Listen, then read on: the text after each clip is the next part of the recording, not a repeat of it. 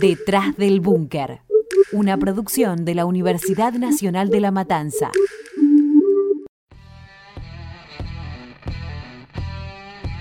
Bienvenidos y bienvenidas a Detrás del Búnker. El que depositó dólares recibirá dólares. ¡Nos inunda más! ¡Nos inunda más! Sí, absolutamente. Vos sabés que sí. Vos sabés que sí.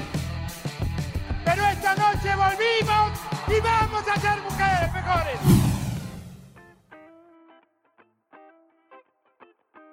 En los últimos años, el mundo fue testigo del surgimiento de nuevos sectores de derecha, autodeterministas y rara vez organizados, despliegan una lista de reclamos, muchas veces confusos, pero por sobre todo heterogéneos. En cada país son distintos, pero todos tienen en común esa nueva figura política que parece convocarse por redes sociales y andar sin un líder fijo. Ante tanta confusión, detrás del búnker va a aclarar el panorama, aunque sea un poco. Hoy te presentamos La Nueva Derecha, Meritocracia y Confusión. Bienvenidos y bienvenidas a la era de la individualización. Hoy vivimos en la posmodernidad, la era de la velocidad y la fluidez. Sigmund Bauman la llama la modernidad líquida, porque todo se modifica a un ritmo acelerado. Las personas cambian constantemente de empleo, de casa, de deseos, de pareja. Se terminó la época del para siempre y de la comunidad organizada. El mundo actual exige a las personas readaptarse, producir, trabajar bajo presión y seguir entrando en una vorágine rutinaria repleta de actividades. La lógica de la acumulación capitalista y producción eficiente está en todas las actividades del ser humano y deja poco espacio para el pensamiento colectivo. Ahora el individuo está por encima de la sociedad y lo privado sobre lo público o político. Esto, por supuesto, genera cambios culturales que la sociedad actual debe afrontar y transitar. Y el problema llega cuando ciertos sectores aprovechan estos cambios para establecer formas de participación política cercanas a sus intereses. Ya no sirven los sindicatos, las asociaciones profesionales, los movimientos sociales. Todo se consigue desde la soledad del individuo. La derecha hace eco de la incertidumbre que generan estos cambios culturales y se nutre de los miedos de las personas para ganar elecciones. El miedo a los inmigrantes en Europa, a las comunidades afroamericanas en Estados Unidos o a la perspectiva de género en América Latina se vuelven temas de campaña y hacen que los sectores reaccionarios tomen fuerza.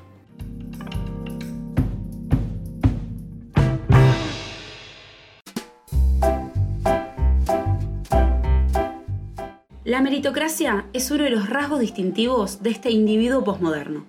Esta lógica despega a la persona de su contexto histórico, de su entramado social y de su entorno estatal gubernamental. Un buen meritócrata es aquel que hace oídos sordos al murmullo que tiene a su alrededor, desoye a quienes tratan de decirle que no va a lograr su objetivo y trabaja duro para alcanzar su tierra prometida. El éxito es el gran objetivo de la meritocracia y para cada persona puede significar algo distinto, aunque la mayoría de las veces tiene que ver con ganar dinero. Bajo esta lógica, el éxito es un mérito individual, logrado a base de esfuerzo y dedicación de una sola persona. La meritocracia emancipadora del anarcocapitalismo, palabra que tanto se ha escuchado en boca de los liberales, se opone a un Estado empobrecedor que no permita a las personas progresar. Para un buen meritócrata, sus palabras claves son progreso, esfuerzo y trabajo. O también pueden ser frases como por ejemplo, a mí no me regalaron nada. Esto es progreso real. Para el individuo posmoderno, el sistema político se ha vuelto obsoleto y lo único que genera son trabas y peros a los grandes objetivos que una persona es capaz de lograr en base a su esfuerzo.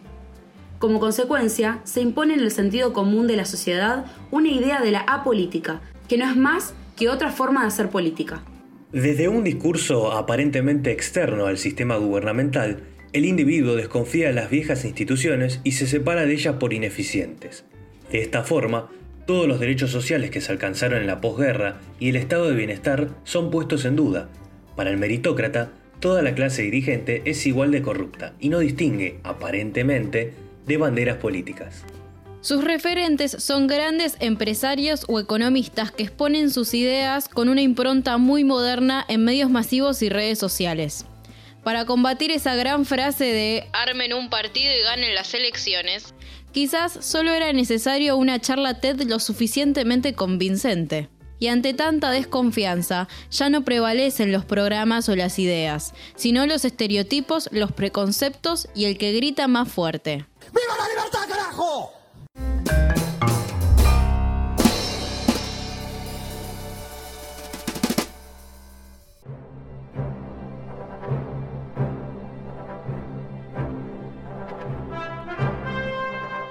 Bueno, chicas, ¿tienen todo listo? Sí, tengo tapabocas y alcohol en gel.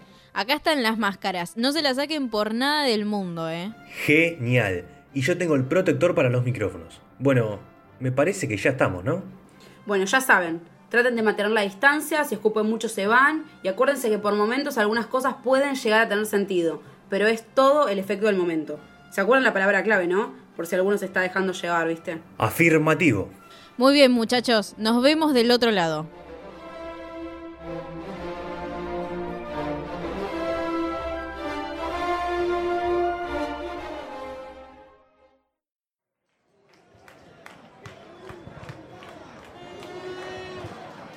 Ay, pero cuánto bardo que hay acá, chabona, por favor. Y eso que no son tantos, ¿eh? Bueno, pero por eso les digo que hay que cuidarse, no nos comamos la curva, ¿eh? A ver, empecemos a entrevistarlos. Mira, ahí viene un señor. Señor, señor, disculpe, ¿qué tal? Eh, ¿Lo puedo molestar un segundito? Es una entrevista para un podcast que estamos haciendo nosotros. Eh, ¿Por qué está participando de la marcha del 17 de agosto? Pero escuchame una cosa, nena. Vos no ves la noticia, vos. Así no se puede vivir más. Este país es inviable. Pero a ver, ¿usted se refiere a la reforma judicial o a la cuarentena? Sí, sí, exactamente. Eso mismo. Oh, bueno. Dios, muchas gracias, señor. Muchas gracias. Va a estar complicado todo. ¿eh? Ni me digas. Mirá, ahí viene otra. Eh, disculpe, señora, ¿podría hacerle una preguntita? Pero a ver, ¿ustedes de qué medio son ustedes? No, no somos de ningún medio, señora, somos estudiantes de comunicación social. Ah, no, no, yo con peronistas no hablo, no, no, no, no, no. Mirá cómo me dejaron el país después de 70 años de peronismo. No, no, querida, no, no, no. Perdón, disculpe el atrevimiento, señora. ¿70 años de peronismo? Si tuvimos más dictaduras que gobiernos democráticos, ¿de qué me está hablando? Y pero todo lo que se robaron, ¿qué? ¿Qué me vas a decir? ¿Qué me vas a decir de eso, eh? A ver. Saquemos ya a Mar de ahí, porque se pone en modo cuca y se va a pudrir mal. Señora, señora, gracias. No, está bien, está bien. Gracias por la colaboración. Le agradezco. Bueno, vamos, vamos, vamos, Mar. Vamos que se viene ahí. Hola, ¿qué tal? Buenas tardes. ¿Por qué asiste a esta marcha? Hola, ¿qué tal? Sí, mira, te explico. ¿Por qué, por qué estoy acá? Eh, esto que estamos viviendo es un acto de inconstitucionalidad terrible. Primero, privarnos de nuestras libertades con la cuarentena más larga del mundo. Y después, encima, con la red 5G que está tratando de instalar el gobierno chino para espiarnos a todos. Ah, mirá, yo pensé que iba a ser por la reforma judicial. ¿Qué reforma judicial? Estoy diciendo que el espionaje chino va en contra de la República. Este gobierno de comunistas lo único que hace es regular el mercado y matarnos a impuestos. Y así no se puede sacar al país adelante, ¿me entendés? La verdad estoy más confundida que antes. Para mí tiene sentido, ¿eh? No, Juaco, estás entrando en su lógica. Date cuenta, hermano. No, no. Pero lo de Google Re es así. Lo leí en un blog. Joaco, a ver, escúchame. Estuviste mucho tiempo escuchándolos y ahora estás entrando en una especie de trance. ¿No ves que no tiene sentido lo que dijo? Mezcló todas las ideas, chabón. No, no, olvídate, olvídate. Ya no te va a escuchar. Hay que usar la palabra clave. ¿Estás lista? Uno, dos, tres. ¡Filminas!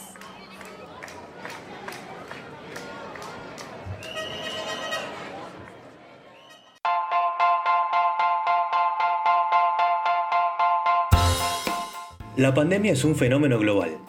El caos, la confusión y la incertidumbre son los protagonistas de este 2020. Nos encontramos en un escenario en el que abundan las preguntas y escasean las respuestas. Vivimos una transición constante entre un mundo que conocimos y que sabemos que no va a volver y otro que se viene y avanza con fuerza. En el medio de todo esto estamos nosotros, recibiendo las más delirantes respuestas como tranquilizante para calmar la ansiedad que quema flor de piel. El hartazgo no entiende de nacionalidades, etnias o culturas. Desde diferentes partes del planeta protestaron contra la cuarentena. Las calles de Estados Unidos, Alemania, España, Francia y obviamente Argentina también fueron escenario para cientos de personas que manifestaron su cansancio y enojo. Pero estas marchas no son como cualquier otra. Aunque la molestia los une, a los manifestantes los motivan consignas muy distintas. Las marchas anticuarentena son tan heterogéneas que hay para todos los gustos. Defensores de la libertad, creyentes de teorías conspirativas, los famosos antivacunas o enemigos de las torres 5G. Bueno, no podemos decir que no hay inclusión, ¿eh? Cada político que sube le echa la culpa al partido político anterior. No recibimos ningún plan, ¿eh? Ni IFE ni nada, ni tarjeta alimentaria. Por una cuestión de justicia, por una cuestión de la República, de defensa de la República. Se va a solucionar. El tema de la vacuna, la pandemia, de, todo lo que sea, cuando haya elecciones en Estados Unidos, según quién triunfe. Y todo está dirigido por George Soros, financista húngaro.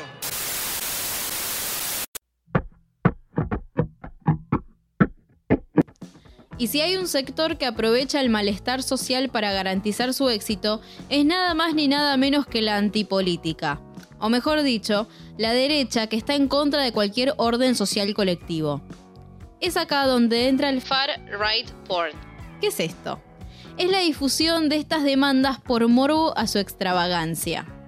Los medios masivos de comunicación, el debate público y la producción en redes sociales repiten hasta el hartazgo el discurso de la nueva derecha que congregó apenas unos pocos en el obelisco.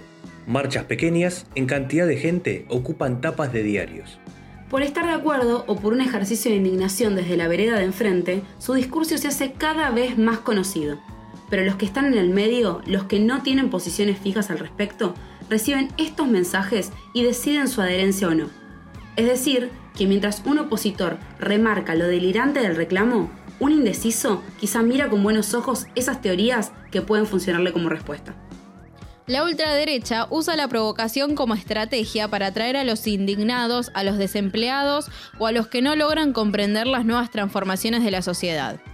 Cuando tu mundo se ve agredido, la bronca y la ira son muy fuertes. Otro zurdo, dale. Está bárbaro. Zurdo empobrecedor, dale. En la era de la globalización, cualquier minuto de atención es preciado, y esto genera dos cosas. Primero, que se esté hablando de este grupo y sus reclamos. Acá ninguna publicidad es mala. Y la segunda es que otros grupos le responden y contestan sus argumentos equiparando y generando un escenario de debate igualitario. ¿Cuál es la consecuencia de esto? que se instalan cada vez más las narrativas y los marcos de interpretación de la derecha. Los marcos interpretativos o frames son sistemas de ideas, perspectivas y preconceptos a partir de los cuales cada persona realiza una interpretación de la información nueva que recibe. Es decir, el frame da las pautas de cómo entender lo que está pasando. No solo se difunden las ideas de la ultraderecha, sino que también se difunden las pautas y reglas para interpretar y entender cualquier otro fenómeno futuro. Aunque sean graciosos y exóticos, hablar, compartir y hacer memes de estas marchas solo colabora a reproducir aquel frame, la cosmovisión e idiosincrasia de la ultraderecha.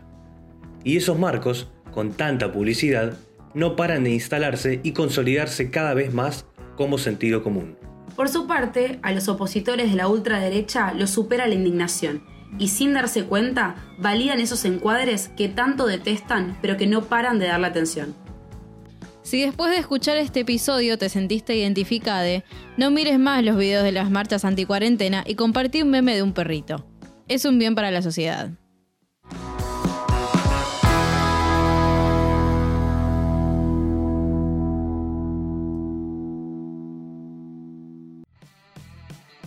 Nosotros somos Marianela Firmenich, Noelia Pontes, Lara Catalogni, Matías Hernández, Nicolás Espinazola y Joaquín Longobuco. Les esperamos en el próximo episodio para seguir analizando y conociendo más historias detrás del búnker. Uf, gracias chicas. No sé cómo agradecerles, la verdad, ¿eh? Si nos invitas unas birras no nos enojamos igual, ¿eh? Pero nada de compartir botella, ¿ok? No, no, está bien, pero no puedo creer que casi me convence. Y yo casi me pongo a discutir con una señora. Qué raro que a vos, no, no te haya pasado nada, ¿no? Y no, bueno, yo sabía cómo iba a ser esto y bueno, estuve precavida, ¿viste? Ah, ¿sí? Precavida. ¿No querrás decir que estabas distraída con otra cosa? Bueno, sí, estaba compartiendo los memes en Instagram, ¿qué puedo decirte? A mí me dicen vaca mala. Escuchaste un podcast del Taller de Producción y Administración en Medios de la Universidad Nacional de La Matanza.